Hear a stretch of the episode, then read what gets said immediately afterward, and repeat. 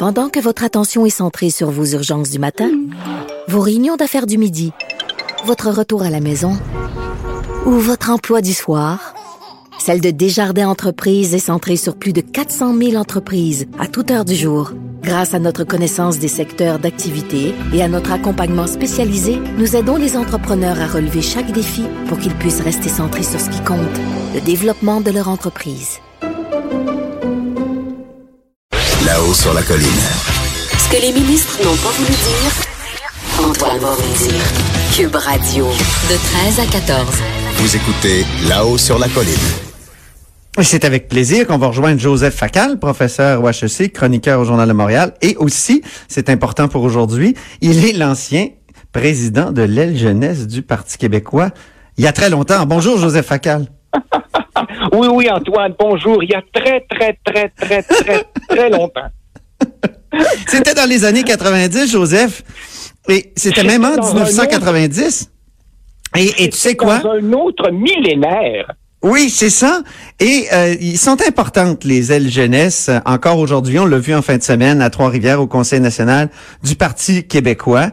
Et euh, il était importante aussi à l'époque dans le bouillonnement post-Meach ou euh, et même pré pré euh, pré ou pendant l'accord du lac Meach, pendant pendant le débat autour de l'accord du lac Meach.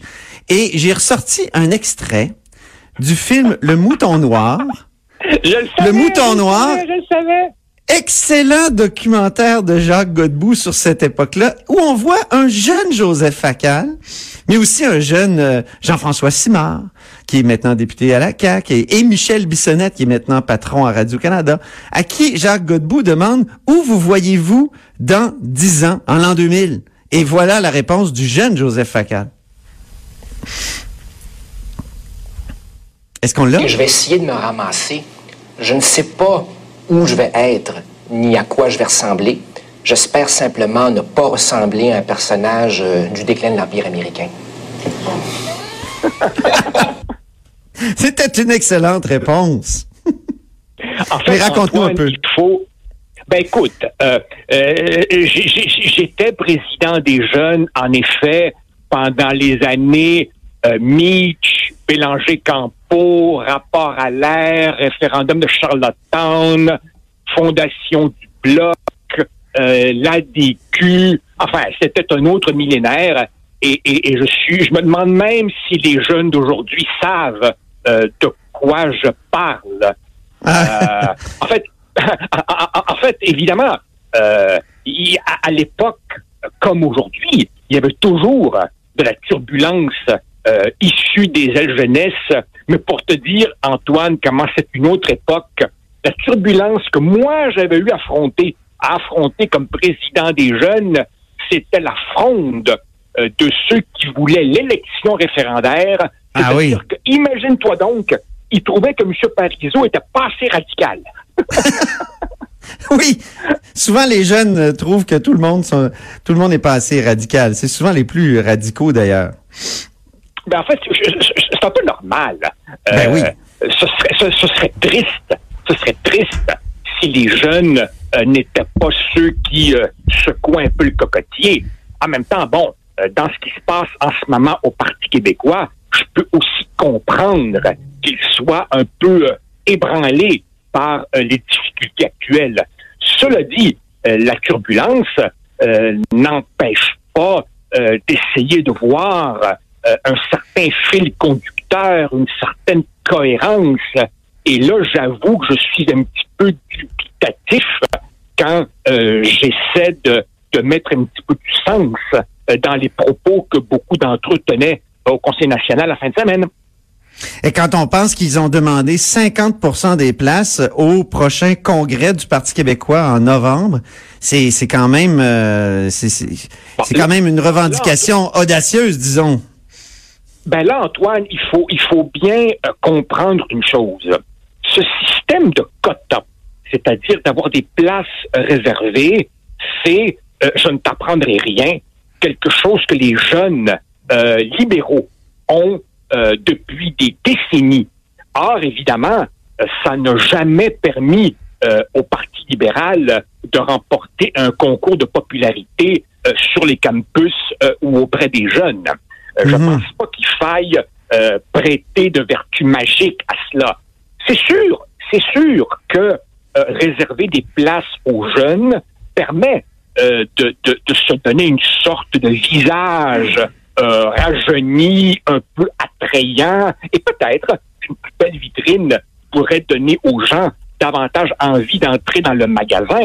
Mais au bout du compte, au bout du compte, je crois que les problèmes du Parti québécois en ce moment sont des problèmes de fond et j'aurais vraiment euh, espéré que les jeunes euh, aillent un peu sur le fond des choses plutôt que simplement demander des places réservées. Et puis très franchement aussi, si je peux me permettre, Antoine, beaucoup d'entre eux ont signé la lettre, euh, une lettre appuyant euh, le départ ou en tout cas disant comprendre les motivations euh, de Catherine Fournier. Et là, Oui. pourtant, euh, il reste. Il n'assume pas. Alors, il faudrait savoir, ou bien on part avec elle, ou on reste. Et si on reste, ben là, on s'engage pleinement. Et- et non pas en maugréant, en disant, comme je l'ai entendu, ah, ben, j'ai le sentiment d'être engagé dans une démarche dont l'issue a été prédéterminée. Sérieusement, Antoine, moi, j'ai entendu la direction du Parti québécois dire tout est sur la table, sauf l'indépendance. Où est Oui. là-dedans? L'issue prédéterminée? Avez-vous le sentiment, vous, que le Parti québécois sait d'avance où il s'en va? Non, moi, j'ai pas ce sentiment-là. Et je crois qu'ils auraient pu, disons, donner la chance aux coureurs. Ben oui, vraiment. Euh, ils, ils- euh, on dirait qu'ils savaient eux euh, que, comme de façon intuitive, parce qu'ils sont jeunes, ce qu'il faut faire avec le renouvellement. Or, il me semble que Ouais, ben, la- ouais. Hein, c'est souvent la prétention de la jeunesse. Parce que je suis jeune, Ouais. je sais. Euh, Oui, ça, mais- ça, ça, Antoine, c'est, c'est- je, je suis content que tu soulèves la question parce que j'aimerais dire un petit mot sur le traitement médiatique de cette affaire. As-tu Ouais. remarqué comment il suffit d'être en désaccord avec les jeunes pour être automatiquement étiqueté comme faisant partie de la vieille garde? Alors, si je ne dis pas oui aux jeunes, je suis la vieille garde. Si la jeunesse était parée de toutes les vertus. Ben, je m'excuse. Être jeune, c'est pas une qualité. Être jeune, c'est une condition. Et toi et moi savons que le temps se chargera d'y remédier. Hein? exactement. Et J'ai puis- 20 puis- puis- Ouais. J'ai 20 ans, c'est mon âge. Il y a Alain Finkielkraut qui avait écrit un jour, j'ai 20 ans, c'est mon âge, ce n'est pas mon être. Ben, c'est ça.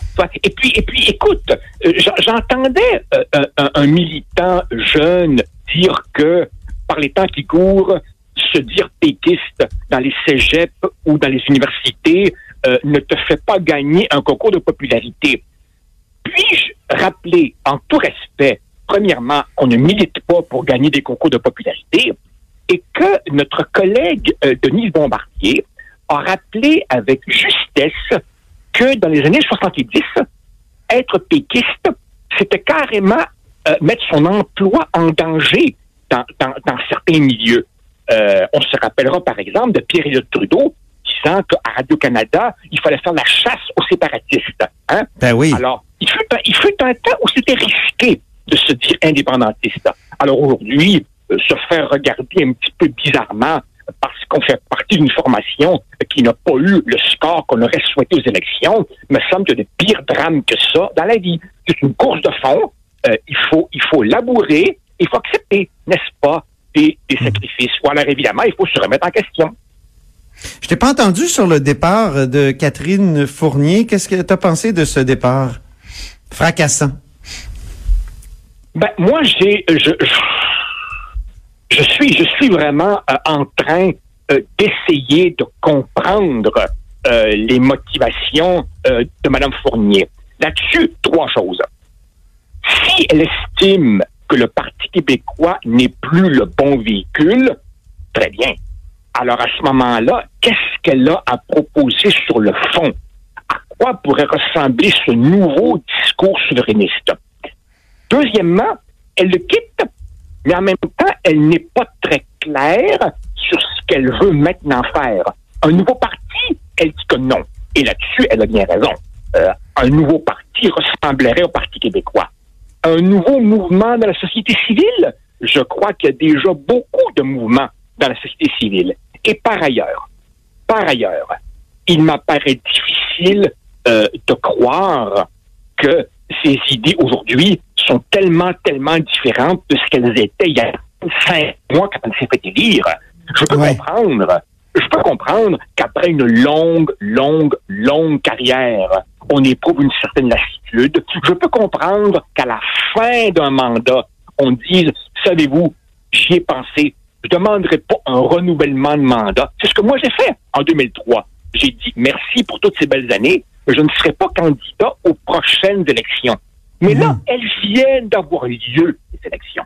Alors, c'est vraiment quelque chose d'un peu étrange, d'autant que elle ne pouvait pas ne pas savoir qu'avec cette égalité pratiquement arithmétique avec Québec solidaire, son départ aurait de lourdes, lourdes, lourdes conséquences pour ce qui est du travail de l'aile parlementaire euh, des collègues qui restent. Euh, et On n'a pas l'impression qu'elle avait ce, ce sentiment-là, que, que ce serait aussi grave que ça, j'ai l'impression.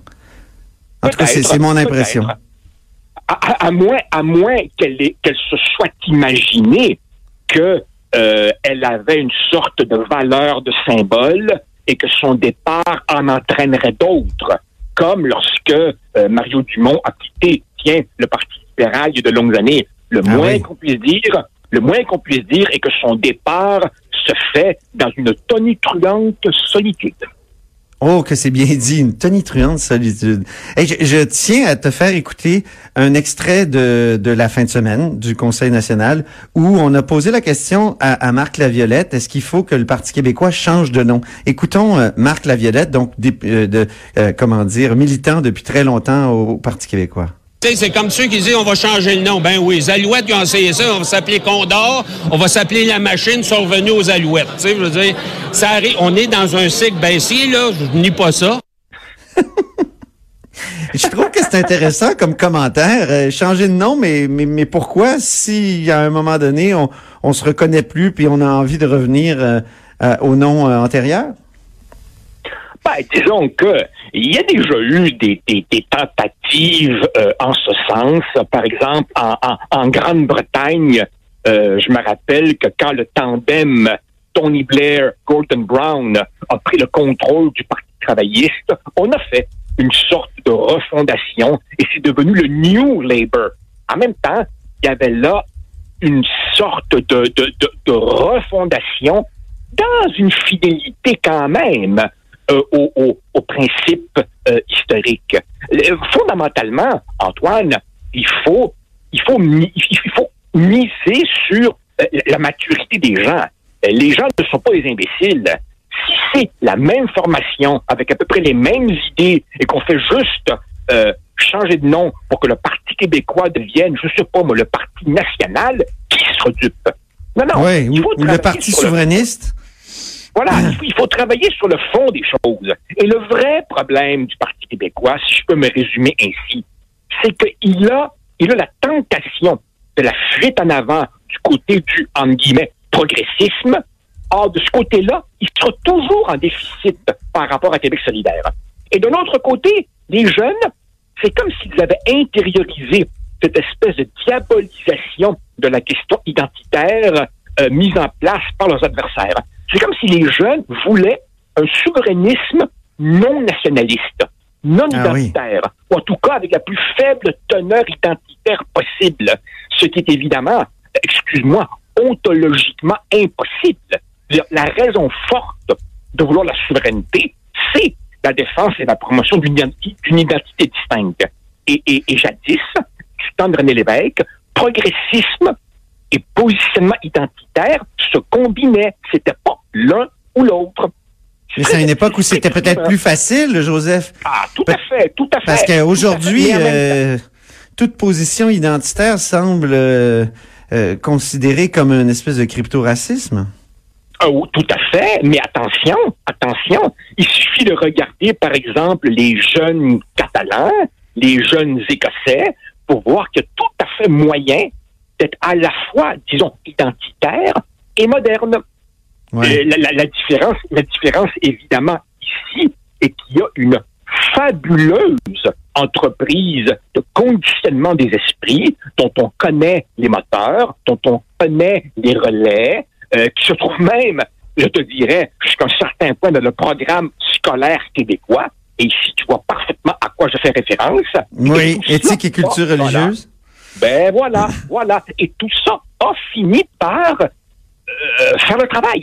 Faire le travail. Mhm. Alors évidemment, si, si un jeune culpabilise euh, euh, en évoquant euh, l'identité québécoise de manière décomplexée, mais pourquoi faire la souveraineté pour l'écologie? Soyons sérieux. Soyons sérieux. Ouais. Ouais.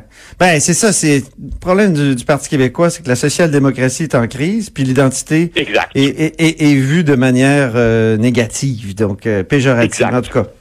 Exact. Alors, merci Donc, a beaucoup, euh, Joseph. Bon, d'accord. Ben, on aura Alors. sûrement l'occasion d'y revenir. On reprend ça avec de nouveaux extraits euh, de tous les documentaires euh, auxquels tu as participé. Oui, mais, mais, mais, mais tu sais qu'il il y a eu une suite à ce film qui s'est Oui, je sais. Les enfants du mouton noir. Oui, puis tu étais ministre à cette époque-là, beaucoup plus sérieux, Eh oui, là, avec ta cravate Ah et tout. oui, ah oui, oui, oui. Je, je, sais pas, je sais pas si je ressemblais à un personnage du déclin américain, j'espère que non. Mais, Non, non, t'avais pas l'air d'un vieux prof d'histoire décadent. j'étais pas cynique, j'étais pas cynique du tout, du tout. Non, c'est vrai. C'est vrai, c'est vrai. Ça va. T'es devenu cynique avec le temps. Oh, pardon. Non, non, non, non, pas du non, tout, non, pas je, du tout. je te taquine. Au plaisir, Joseph. Donc, c'était Jo- Joseph Facal, professeur au HEC, chroniqueur au Journal de Montréal et ancien président de la jeunesse du Parti québécois. Dans quelques instants, on, con- on va discuter sport avec la ministre des Sports, déléguée au sport, à l'éducation et tout ça, Isabelle Charret.